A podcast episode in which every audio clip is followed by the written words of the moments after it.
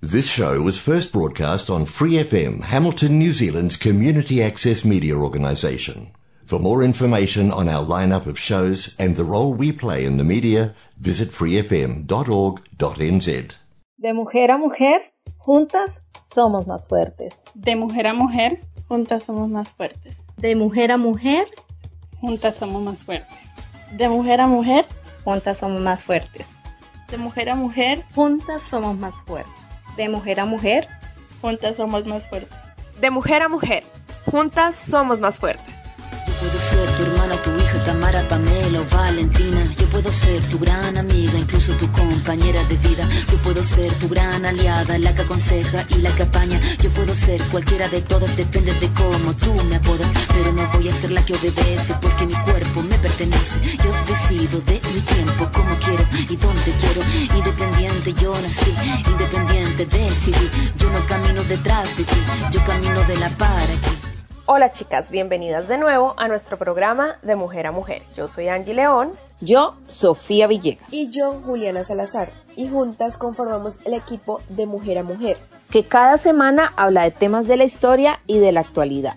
Todo con un enfoque hacia la mujer. Este será un programa para generar conciencia, empatía, apoyo y sororidad. Les recordamos que nos pueden encontrar en Facebook e Instagram como arroba de mujer a mujer NZ. Así que bienvenidas y empezamos.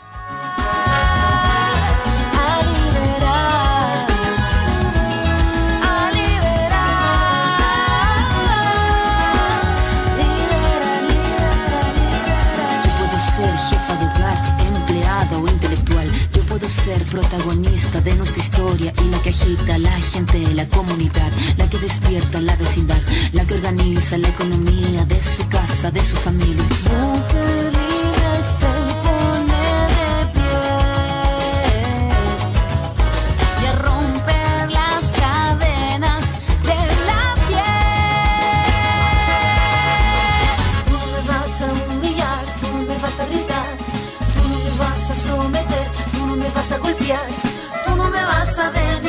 Tú no me vas a obligar, tú no me vas a silenciar, tú no me vas a callar. No sumisa ni obediente, mujer fuerte, insurgente, independiente y valiente, romper la cadena de lo indiferente, no pasiva ni oprimida, mujer linda que das vida, emancipada en autonomía, eterna y alegría.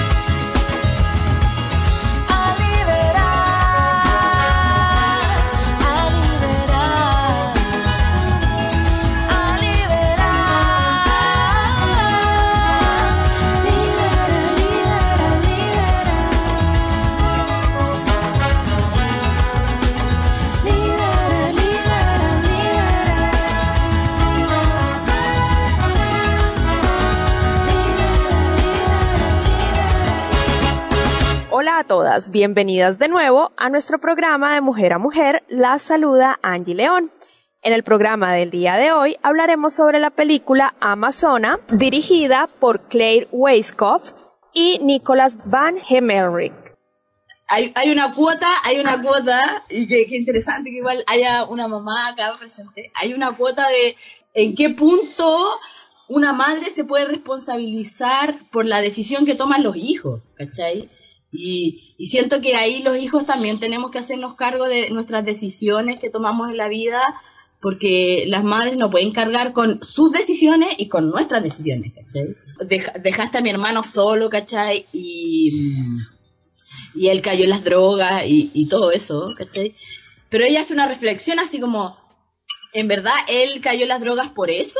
¿Entendí? Como con lo que decía Carmen, yo creo que es súper difícil eh, poder saber dónde está esa línea. Porque el tema de la edad, se supone que, los, que las personas dejan de ser adolescentes a los 20 años y ahí podrían empezar a reflexionar acerca de la vida triste, desdichada o feliz que hayan tenido. Se supone. Pero no todas las personas tienen esa capacidad y yo creo que hay personas que tienen eh, más eh, tendencias a, digamos, incluso eh, genéticas, a hacer cosas que, por ejemplo, ser drogadito o, ser resiliente, y eso no lo podemos manejar. Pues. Entonces, finalmente hay, hay, hijos que han sido criados súper acompañados y finalmente les, les sucede algo similar. No a todos, por supuesto, pero por eso te digo que una línea tan fina eh, y lo que a mí me llamó la atención de la película es que ella se pone, se pone, digamos, en primer lugar, cosa que no, que no hace nadie, las madres no hacen. No es lo común. Eh, no, no es lo común y uno tiende a juzgarlo. Dice, ay, dejó a su hijo en la selva de cinco años, yo me hubiese muerto. No, pues eso podía hacer eso. Pero es la, es la, es la manera de, de uno nomás. po. Pero ella también tiene razón en una parte. Yo encuentro que ella tiene, por un lado, razón. Y, y por el otro lado, claro, obviamente que está el cariño eh, de esa hija que, que quiere hacerle esa película y que en el fondo, de alguna manera, la está, está sanando todo eso que ha vivido ella, que fue en algún momento abandono, y, lo, y yo creo que se sintió bien carente. Pero, pero me gustó eso, porque la hija como que yo lo vi de esa manera, o sea, como que hizo una sanación con su madre. Y la entendía finalmente, a pesar de que igual le decía cada rato, pero re- reflexiona, mamá. eso. A mí me gustó mucho cuando se pega esa reflexión. Hay dos partes que, que vimos con la que vimos con la Carmen y que quedamos así locas. Una parte cuando se pega la reflexión acerca de, de qué sirve una mamá sacrificada. Cuando ella le dice, le dice, le, le dice, pero es que de qué sirve una mamá sacrificada, una mamá sacrificada no es nada. Desdichada. Claro, desdi- desdichada en, en la pena, en la eh, no, o sea, no, no sirve. Y, y encuentro que es súper potente que una madre se atreva en el mundo que vivimos, digamos, se atreva a decir eso. Porque es como que es súper em, fácil eh, juzgar. Así como, oh, qué mala madre. Así como, oh, qué vergüenza lo que dijo. Porque, pero en verdad, sí, pues, o sea, ¿de qué sirve un ser humano más allá de la madre? ¿De qué sirve un ser humano desdichado? Un ser humano que no vino a la vida a vivirla. ¿Sabes? Como que a, vivir su aventura, su, su proceso. eh, de ser, de, de estar. ¿Cachai? Entonces, como súper, súper importante, creo eso. Y lo otro, una frase que la anotamos, pero no tengo mi cuaderno acá. Cuando se pegó una frase así muy, muy buena acerca del arriesgarse. El tema de como que cuando nos dejábamos de arriesgar, nuestra fuerza vital, como de seres humanos, se estancaba y terminábamos viendo, viviendo una vida así como muy aburrida y triste. Cuando en realidad nuestra fuerza vital se, se renovaba cada vez que nosotros confiábamos en la vida y, lanz- y nos lanzábamos al vacío, una cosa así, Sí, sí, sí. como con el arriesgarse. Ah. Eh, esas dos temáticas creo que estaban así súper súper fuera de lo común por un lado y, y- y por otro lado también eh, generando esta apertura de mente, como de, oye, yo más allá de madre soy un ser humano. Para mí personalmente también fue como un poco verlo desde otra perspectiva, porque siempre, obviamente, creemos que las mamás tienen como que estar siempre ahí para uno, ¿no? Y verlo desde el punto de vista, pues, obviamente, de la mamá, cómo, cómo lo vivía ella, lo que tú mencionabas sobre el sacrificio que hacen las madres, ¿no? Como, como, como escucharla desde el propio punto de vista de ella, como que uno dice, bueno, sí, es cierto, sí, como que, como que, como que lo ve uno de una manera diferente porque uno está acostumbrado a escuchar mucho como es que las mamás tienen que estar con sus hijos, las mamás, y esto no pasa, eh, o sea, esto solo pasa con las mamás. Sí, las mamás son las que tienen que estar siempre ahí, las que tienen que cuidar, las que tienen que estar pendientes de sus hijos, las que abandonan todo por sus hijos. Entonces, como que como que escucharlo directamente de ella, porque yo ya antes he visto películas, por ejemplo, no sé si ustedes se vieron en Netflix La hija oscura. No. No. Se llama La hija oscura, es también acerca de una mujer ya mayor, adulta pues, em, que, que se va como de vacaciones sola. Y en ese viaje también ella empieza como a, mm, como a, como a pensar y tener como, como recuerdos de sus hijas, de cuando ella tuvo a sus hijas, de cuando vivía con sus hijas, pero pues al final uno se da cuenta que fue que ella decidió también hacer su vida y dejar a sus hijas y hacer su vida. Eso no quiso decir pues que o sea, en, estas, en estos momentos eso no quiere decir que la mamá deje de preocuparse por sus hijos, deje de amarlos, sino que simplemente como que decide hacer su propia vida y emprender su propio camino, ¿no? Y esto, y esta carga solamente cae lamentablemente sobre las madres y no recae sobre los hombres cuando también deciden hacer lo mismo y que es mucho más común, ¿no? La, eh, el, el, dedo acusador cuando una mujer hace ese tipo de cosas, pues es, es, es más fuerte sobre una mujer, ¿no? Entonces me pareció pues interesante. También hay otra película del club de lectura eh, de la parte en la que habla sobre cuando un bebé siente el rechazo de su madre desde que está en el vientre. Ay, qué fuerte. Sí, como eh, eh, en el libro sale como un pedacito que habla de eso. Hay una película también que se las recomiendo que se llama Tenemos que hablar de Kevin. Es también acerca de una mamá que desde el principio no quiso quedar embarazada, no quiso tener su hijo y cómo eso afectó en el comportamiento del niño. Es muy buena, no les cuento cómo termina porque es muy buena. Em, bueno, eso prácticamente, como que me pareció muy impactante eh, en la película de Amazona todo lo que ella decía y que si lo hubiera dicho un hombre no, no hubiera sido como tan tan mal visto, ¿no? Sí, sí, sí. Claro, sí. un héroe. Uh -huh. Ay, el sí. tipo bacán. Sí, sí, sí.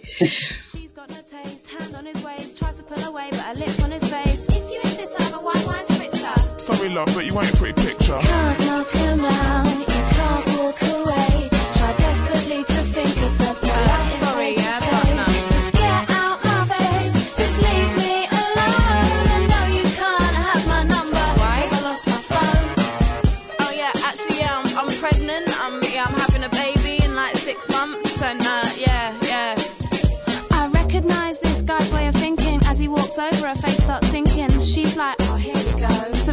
Check that she already knows. She's thinking, they're all the same. Yeah, you alright, baby? You look alright still. Yeah, what's your name? She looks in her bag, takes out a fag, tries to get away from the guy on the bag, Can't find a light. Yeah, use mine.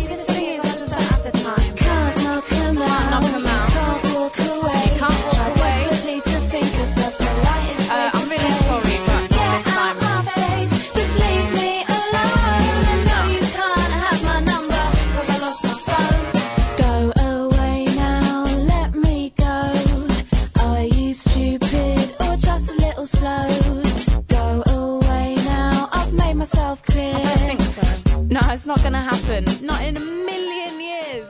A mí yo quiero yo quiero decir algo que, que haya eh, que me hace mucho mucho ruido, siempre me ha hecho mucho ruido. Eh, yo tengo un rollo con esto de, la maternidad y me, me- ha hecho mucho ruido siempre toda mi vida de que las madres eh, estén muy solas para ser madres, ¿ya? Como que es una, una sociedad en la que estamos generalmente es súper individualista para, para llevar nuestra vida, ¿cierto? Porque, no sé, o sea, quizá en, en nuestros países no tanto, pero incluso así, acá uno no conoce como a los vecinos, ¿cachai? No es como que el vecino No. te va a invitar a, a tomar once, ¿me entendí? Mm. Entonces, en, en lo general, es una, somos una sociedad súper individualista y para mí es un rollo esto de que las mamás tengan que criar solas a sus hijos. Em, porque, porque no me hace sentido, ¿cachai? Porque una cosa que es, muy pulpo y, y no hay como tiempo para el descanso, no hay un tiempo para decir, oh, bueno, una hora en la que no tenga que lidiar con esto. Em, y eso también creo que es algo súper eh, que hay que, que empezar a nivel social como a criticarlo y a verlo, ¿cachai? Porque para mí, mi rollo con la maternidad pasa que no quiero ser madre si voy a tener que criar sola a mi hijo, ¿cachai? Como, O sea, eso está sucediendo. tipo, Las exacto. generaciones jóvenes ya muchas no quieren tener hijos o tienen hijos muy cerca de los 40 ya, cuando ya se lo han carreteado todo. Ya han vivido, han viajado, eh, y yo, bueno, es una buena manera de hacerlo, pero también eso que dices tú es importante, pues tener cubierto como socialmente, legalmente, que una madre pueda tener, digamos, derecho a descanso, o no sé. Eh, hay muchas cosas que se están cuestionando hoy en día, pero eso ya se está hablando, o sea, ya la gente está mirando ese, esos temas. Quizás de aquí a 50 años más van a, van a funcionar, pero en algún minuto tendrán que hacerlo. Claro, exacto. Y, y creo que igual como incipientemente, yo tengo varios amigos en Chile que, mm, que están eh, formando comunidades, están comprando terreno y formando comunidades justamente por esto, ¿caché? Como, onda, muchos son padres y, y quieren hacer, eh, like, como eh, schools, ¿caché? Como entre ellos, eh, quieren criar a su hijo entre ellos y con, con otros niños, ¿cachai? Porque eh, de otra forma es muy agotador para las mujeres. Porque el hombre se va a trabajar y vuelve y da por hecho de que como fue a trabajar, tiene que llegar a descansar. la pega hecha. A la casa, Sí. Claro, pues. Sí, sí, sí.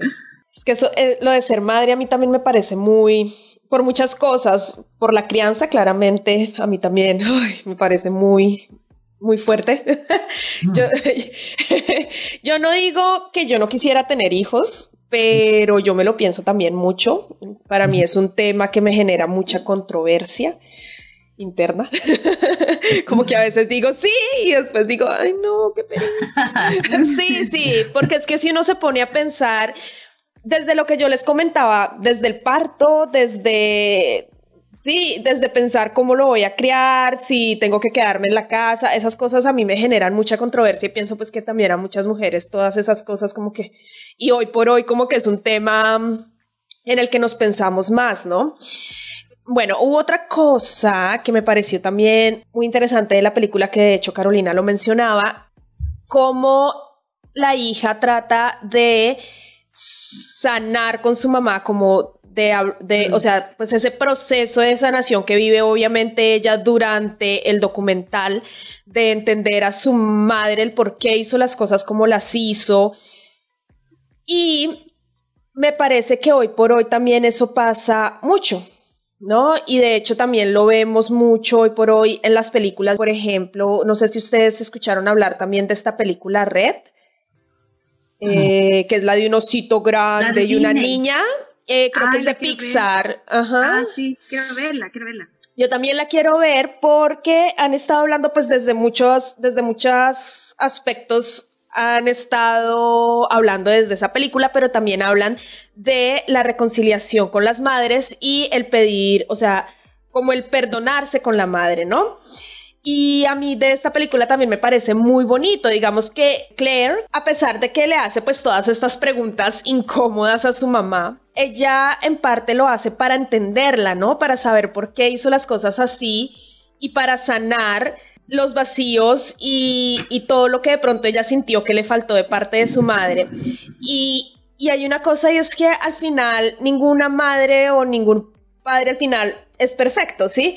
Como decía también Carolina, al final, independiente de la manera en cómo nos críen, siempre vamos a tener traumas, siempre vamos a tener cosas internas y, y bueno, eso al, al final a veces tenemos que asumir que, que somos así, ¿no? Y que, que a pesar de que nuestros padres quisieron darnos todo lo mejor a nosotros, siempre vamos a tener cosas aquí adentro que sanar. A mí me llamó la atención esa parte que dice, eh, no me acuerdo bien de la frase, pero es cuando iban, cuando iban en una selva así, en el barro, caminando hacia el lugar donde habían vivido. Y ella, y ella pensaba en algún momento que, que ella todavía no era feliz, no me acuerdo cómo dice, pero lo voy a explicar. Que ella todavía no era feliz porque todavía no había llegado al sitio donde lo iba a hacer, algo así. que me llamó mucho la Ah, sí, atención. hablamos de esa frase igual con la Carmen. Sí, po, es que esa frase me llama mucho la atención porque todavía no llego ahí o todavía eh, cuando llegue ahí lo voy a saber, algo así. Dijo, Debería haberla oye, anotado porque era dijo, bueno. sí, la, nosotras la anotamos, no me acuerdo mucho porque no tengo mi cuaderno ahora, pero dijo como el, el niñito le pregunta a mamá por qué nos movemos tanto, por qué tenemos que estar viajando Sí, tanto. iba claro. Y ella le dice, porque voy a ser en el, voy a ser feliz en el lugar al que no he llegado. Eso me pareció así como demasiado potente esa frase porque de alguna manera ella, la- igual yo creo que ella siempre andaba buscando algo que uno puede cuestionarlo de acuerdo a su, a sus creencias, la cultura que tiene. Así como que, no sé, ella nunca fue, estuvo tranquila, nunca fue feliz, como que siempre le faltaba algo. Podría pensarlo.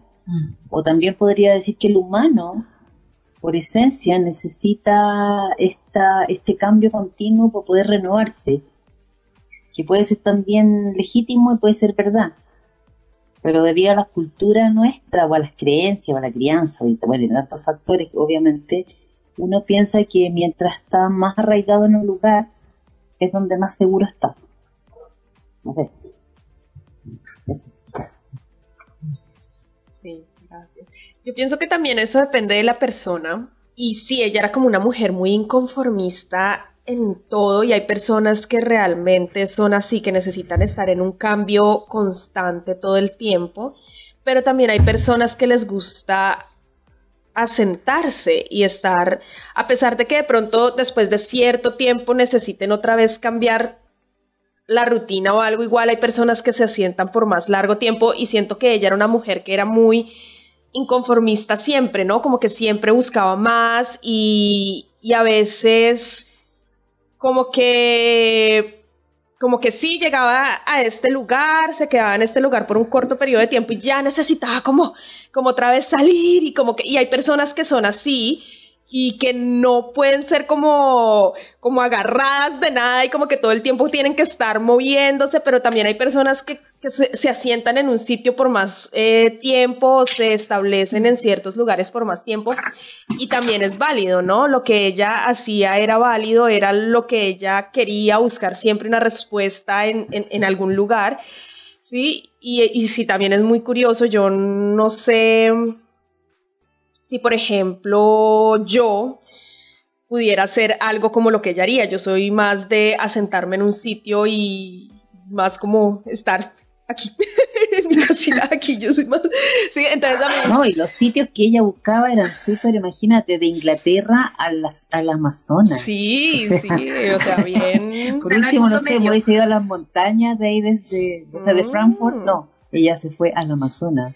Sí, siempre estuvo como buscando algo más y eso, eso está bien, sí, eso es bonito. Ella nunca se quedó estancada, ella nunca quiso quedarse en un solo sitio y eso me parece también muy interesante, sobre todo pues en la manera que, que de pronto cada una ve el mundo. Para mí por lo menos era algo como como diferente, ¿sí? Porque uno, uno a veces está como en su burbujita y uno cree que la vida es solamente, no sé, tener familia, tener un hogar y, y resulta que no todo el mundo piensa igual. Hay gente que es muy de volar y hacer cosas totalmente diferentes, entonces es bonito ver otra perspectiva, otras perspectivas de vida.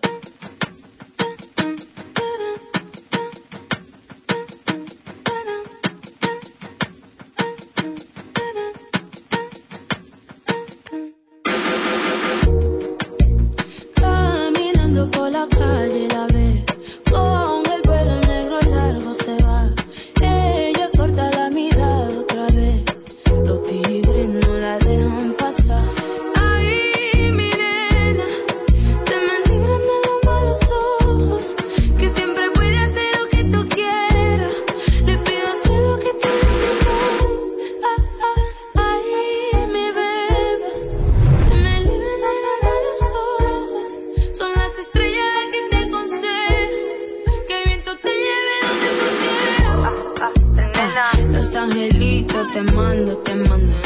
Lo pido al cielo, le pido, le pido. Los angelitos te mando, te mando. Le pido al cielo, le pido, le pido. Te veo en mi sueño, abro los ojos, te quieren matar, sigo corriendo, cerca de un fuego, me quedo quemada. Sé que eres tú, te fuiste temprano, pero sé que siempre te tengo a mi lado. No me quedo nada, si pudiera yo volver para atrás. Es que el tiempo se me va y nada, me acuerdo la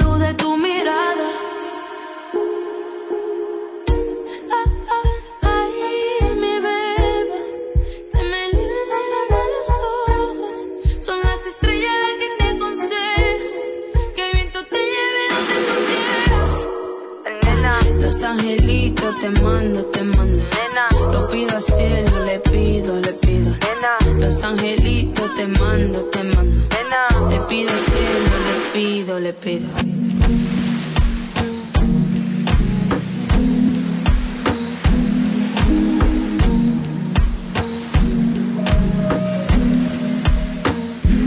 No me quedo nada, si pudiera yo volver para atrás.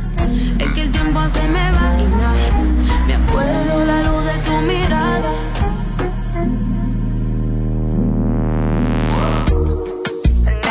Los angelitos te mando, te mando.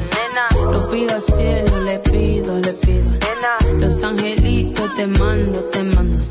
Le pido al cielo, le pido, le pido. Eh, eh, con respecto a eso, eh, a mí me pegó mucho esa frase porque yo igual soy un poco así, ¿cachai?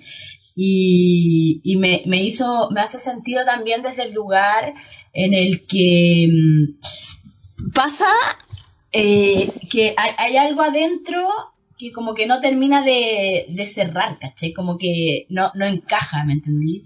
Entonces, por, por ejemplo, eh, no, no sé si puedo hablar por, por nosotras tres, pero a mí me pasó que yo salí de Chile porque había algo ahí que no me, no me, no me sentía a gusto, po. Entonces, fue como, intenté, intenté, intenté y no daba. Y, y salimos, ¿no? En esta, en esta búsqueda a esto que habla esta mujer, ¿cachai? De sentirse en un lugar de, ¿cachai? Como, aquí sí, aquí puedo estar, aquí puedo hacerlo, aquí me siento cómodo. Yo siento que es como una comodidad energética, si es que se puede llamar de alguna manera, ¿cachai?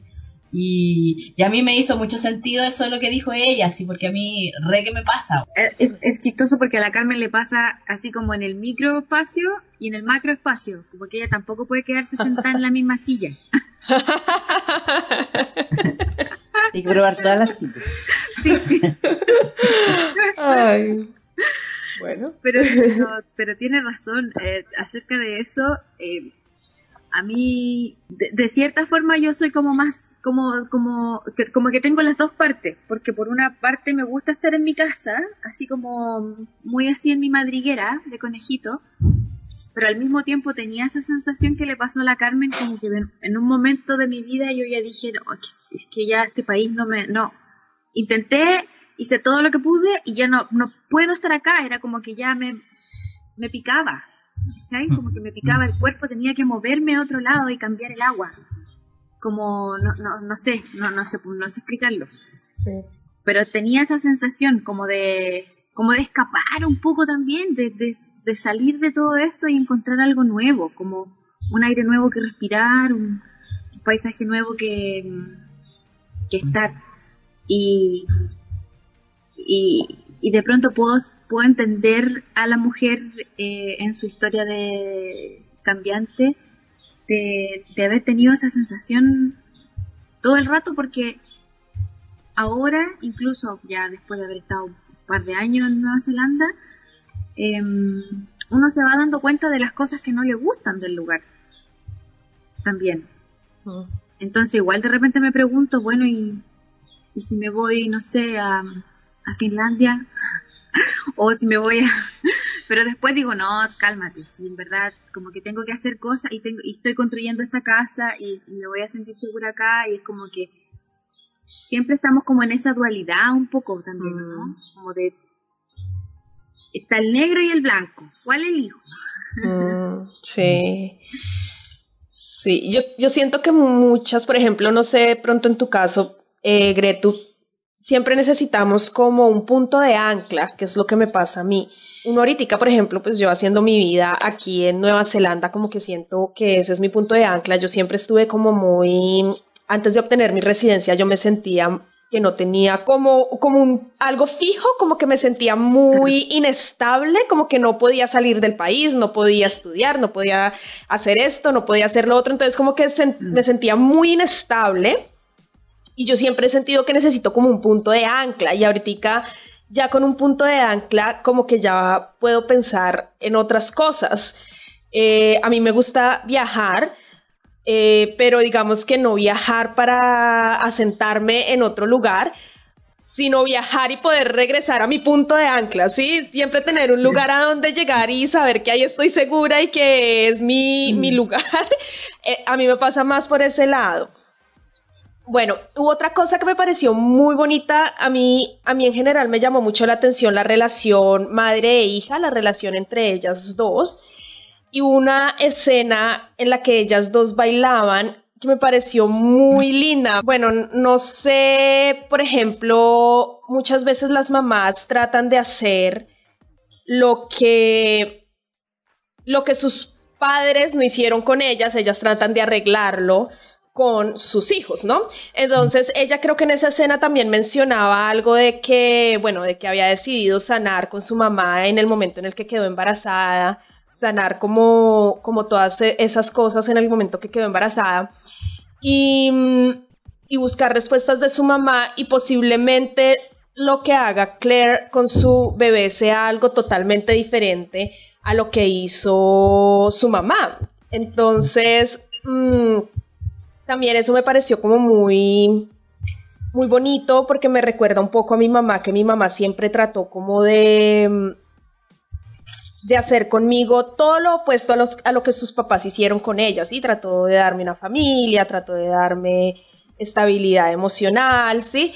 Y lo que les decía antes, a pesar de que a veces uno igual crece con temores, uno igual crece con traumas, traumas, ¿sí?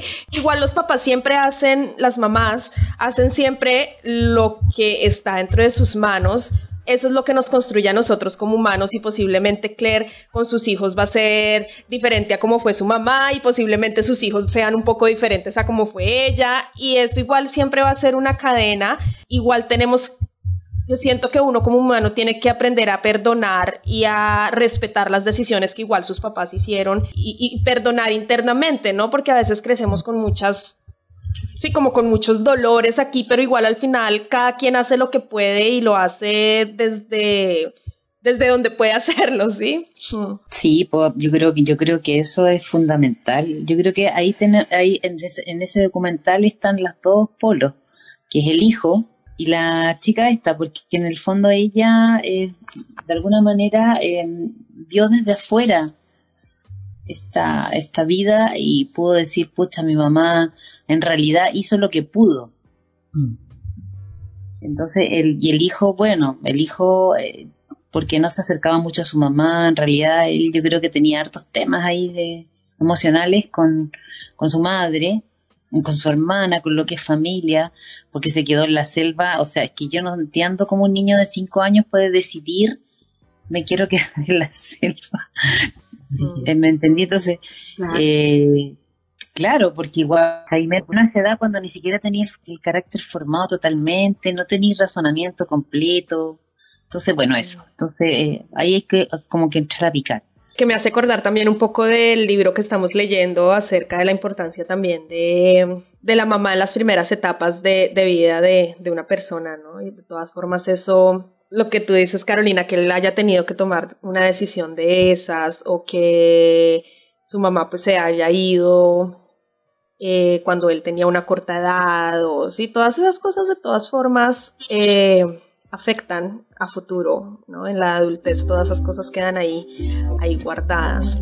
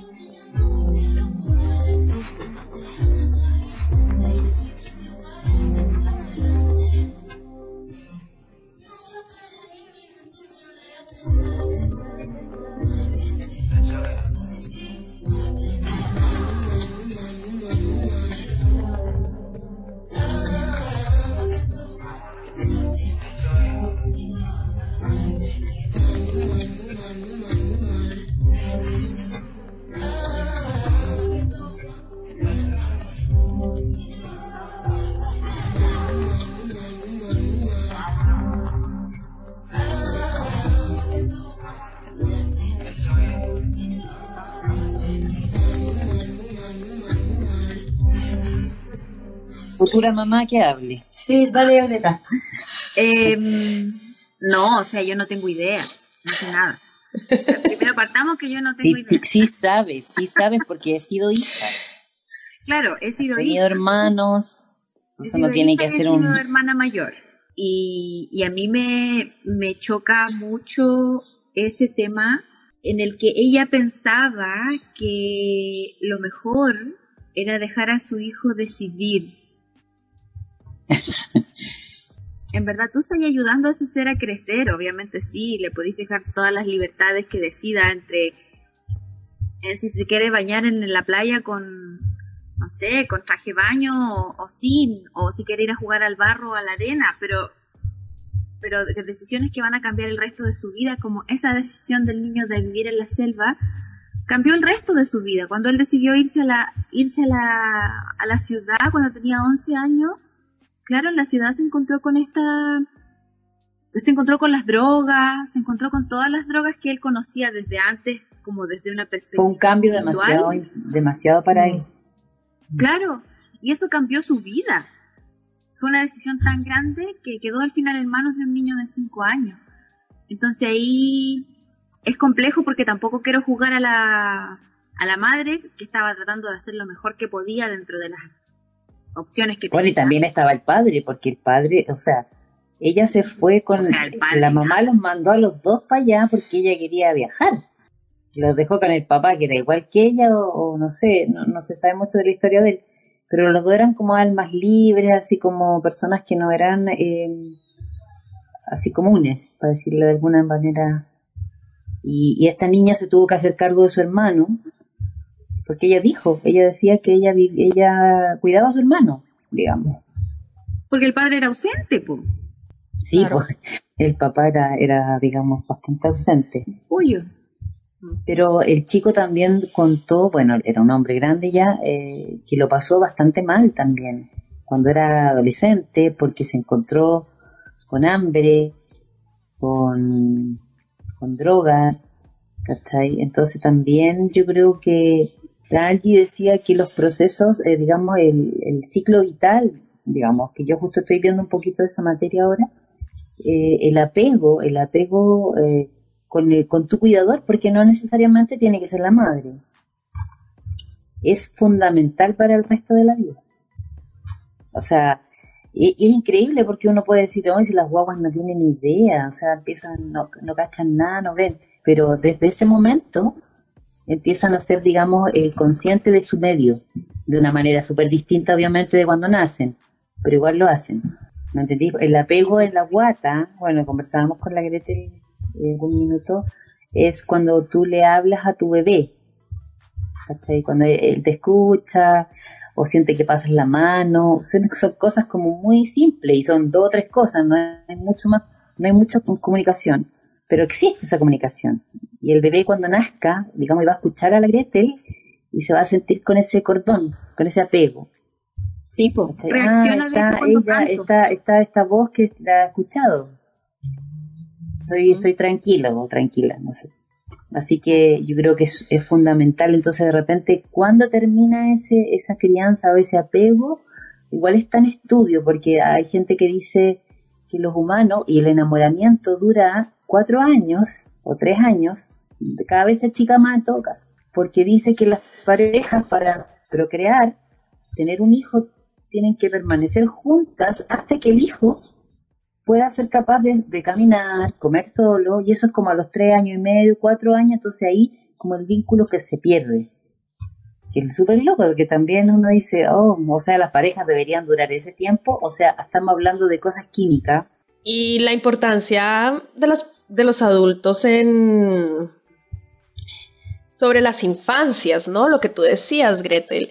O sea, uno no puede pretender que un niño de 5 años tome una decisión de ese tipo porque es que no tiene la capacidad emocional ni mental para tomar una decisión. Por eso precisamente están los adultos. Los adultos estamos para guiarlos eh, en todos estos procesos y entonces si el niño se quiere tirar desde un balcón, entonces ahí es tu decisión. es, es- claro, claro, precisamente para eso estamos los adultos, para, para guiar la, la vida de los niños porque ellos no tienen la capacidad emocional, mental ni física para tomar una decisión, decisiones de ese tipo. Algo que me parece muy terrible que se ve ahora y de hecho hay grupos de Facebook sobre estas cosas, eh, sobre pedófilos, ¿sí? Y, y es que quieren tratar de hacer creer que los niños pueden tomar este tipo de decisiones y, y entablar relaciones con personas adultas y es muy muy heavy, es muy fuerte, o sea, un niño no tiene la capacidad Claro, para... El amor no tiene edad. Sí, exacto. Un- Una niña, un niño no tiene la capacidad mental, psicológica para tomar una decisión de estas. Son los niños apenas están eh, se están apenas moldeando, ellos tienen una inocencia, pues que, que ellos no alcanzan a entender este tipo de cosas de adultos, es que todo esto es cosas de adultos. Para hablar, por ejemplo, de tomar una decisión de si se quiere quedar a vivir en, en la selva o en la ciudad, eso es una decisión de adultos, ¿sí? O sea, un niño no tiene la capacidad de tomar una decisión de esas. Y los adultos estamos ahí para guiar y la importancia en ese caso de la madre, ¿no? De, ella, de guiar a sus hijos y, y que no estuvo y que aparte también había un padre ausente. Yo no me puedo imaginar cómo pudo ser de difícil la vida de esos niños. Mm. Una madurez mm, temprana, a las malas, los hicieron crecer a las malas, no los dejaron, no sé, hay niños que ni siquiera viven sus etapas como deberían vivirlas y es muy fuerte porque eso trae muchas consecuencias psicológicas a futuro. Sí, pues la niña, la, eh, ¿cómo se llamaba la chica? Eh, Claire. Claire. Mm. Claire, ella, ella, eh, yo creo que ella era súper clever.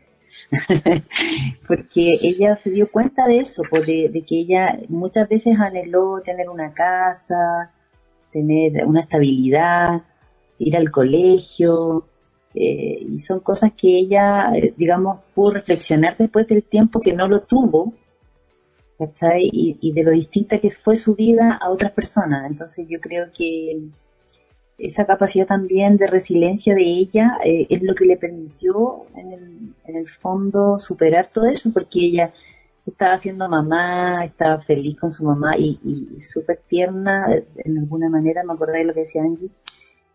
Y conversamos con la Greta también de lo, lo amorosa y lo que, lo, lo que ella amaba a su madre, porque ella amaba a su madre. O sea, la, la, la ama. Que la película era como un homenaje a su madre igual. Sí, po. exactamente. Entonces ella, ella, igual haciendo la película estaba con ella, ¿cachai? Estaba, o sea, el documental, y ella la miraba, la tocaba, y, y era súper importante para ella. Yo creo que es súper eh, bonita la historia, porque nos hace entender dos lados y poder entenderlos de alguna manera.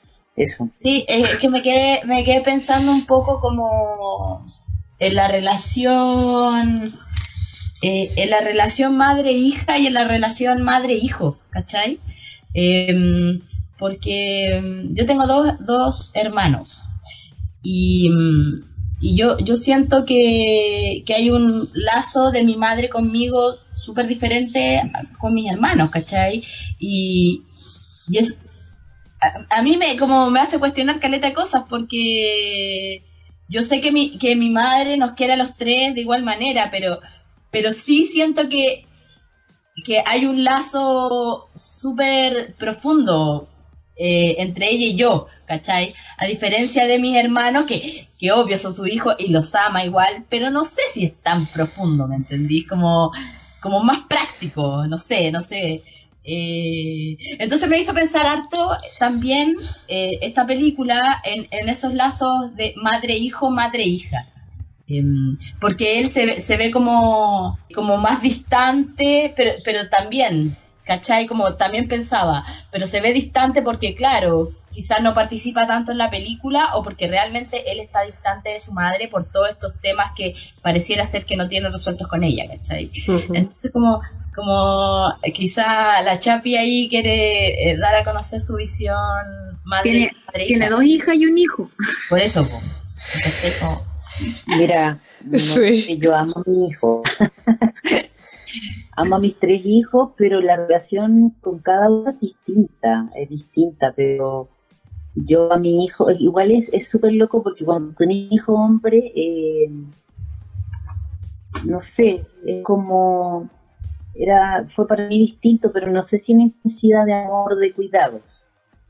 Yo creo que, yo creo que intrínsecamente, eh, a lo mejor, y Pedro, mi hijo, es como más debilucho, ah, no sé, no sé, es como más emocional, no sé, entonces yo siempre como que fui más protectora con él, pero no, no descuidando a los otros, porque, bueno, yo tuve los hijos todos separados, así que ninguno fue carente por, por cuidados. Obviamente que con la Gretel fue distinto porque yo tenía 17. Y yo creo que es difícil ser padre, porque a, a nadie le enseñan. Y uno instintivamente hace lo que, lo que puede nomás. Algunos nos resultan más bien, otros menos bien. Así que yo no puedo juzgar.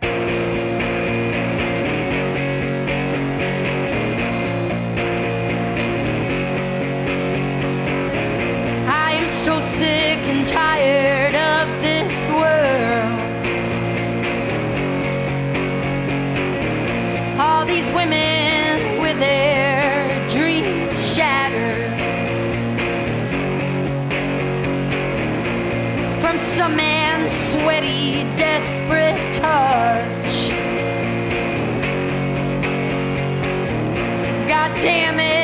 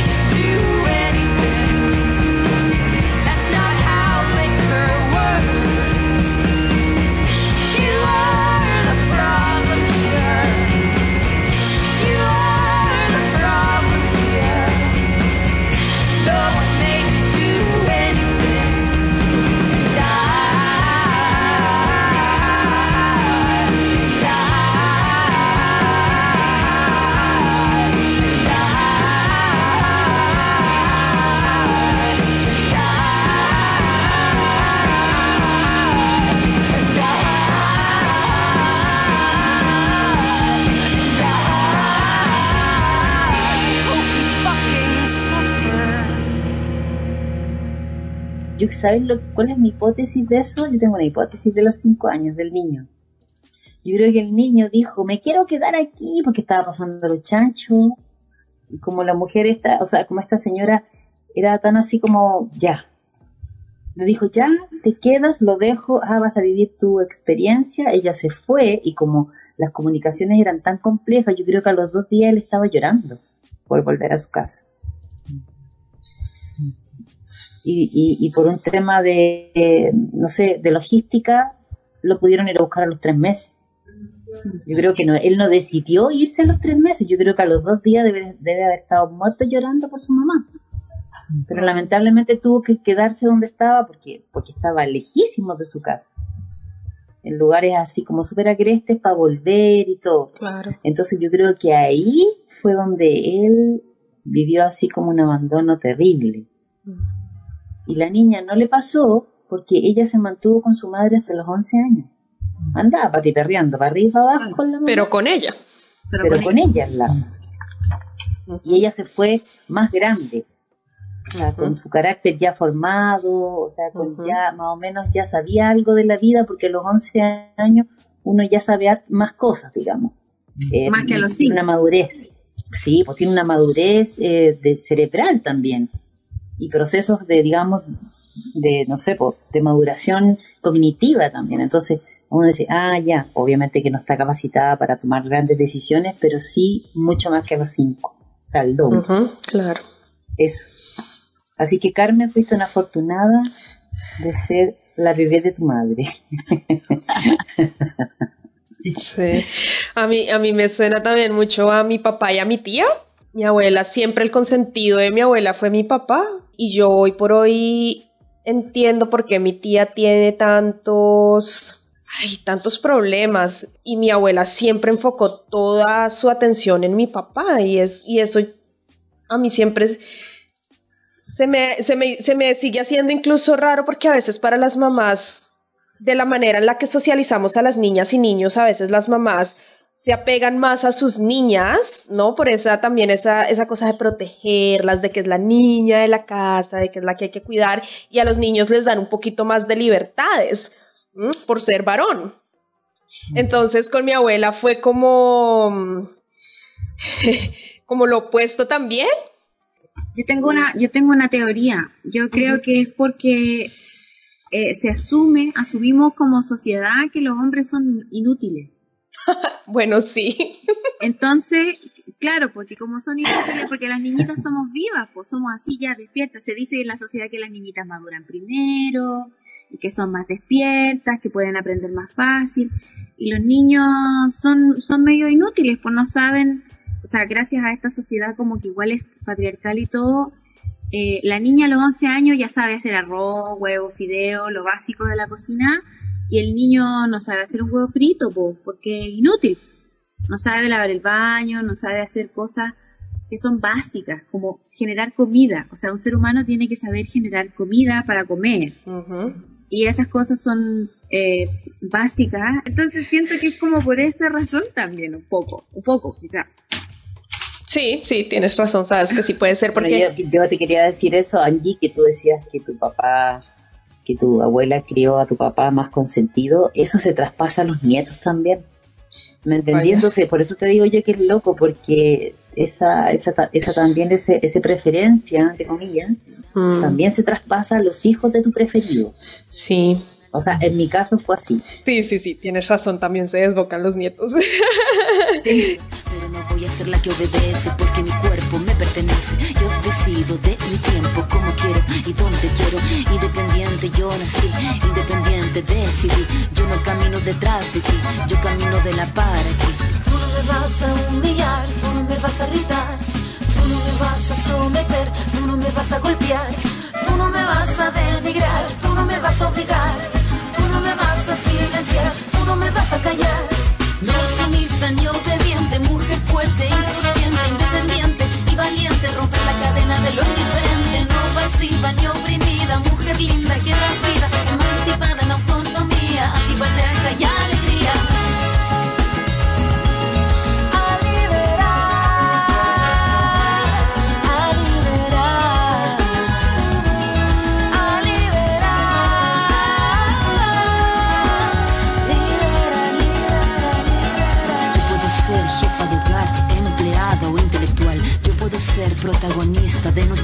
y la que agita la gente, la comunidad, la que despierta la vecindad, la que organiza la economía de su casa, de su familia.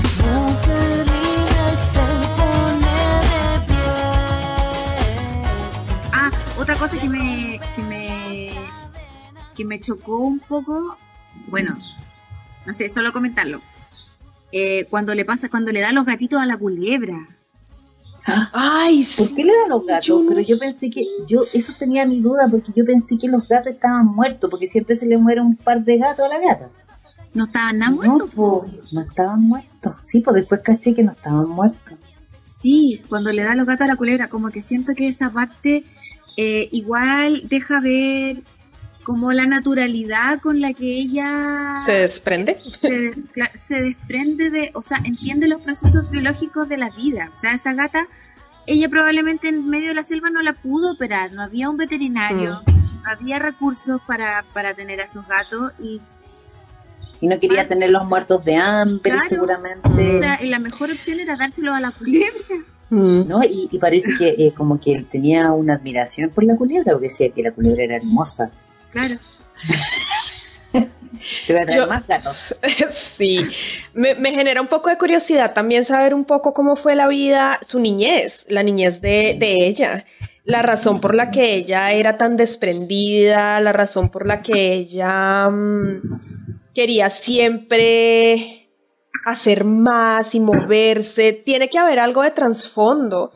Tiene eh, algo, claro, algo de su crianza, no sé, me invento yo aquí, no sé si de pronto era una familia supremamente estricta o algo así, porque a veces cuando hay familias que son muy estrictas, eh, los hijos tienden como a querer volar, salir Claro. de eso, ¿sí? Entonces me pregunto también cómo habrá sido la niñez de ella para que ella sea pues como es. Pero bueno, nos quedaremos con la duda.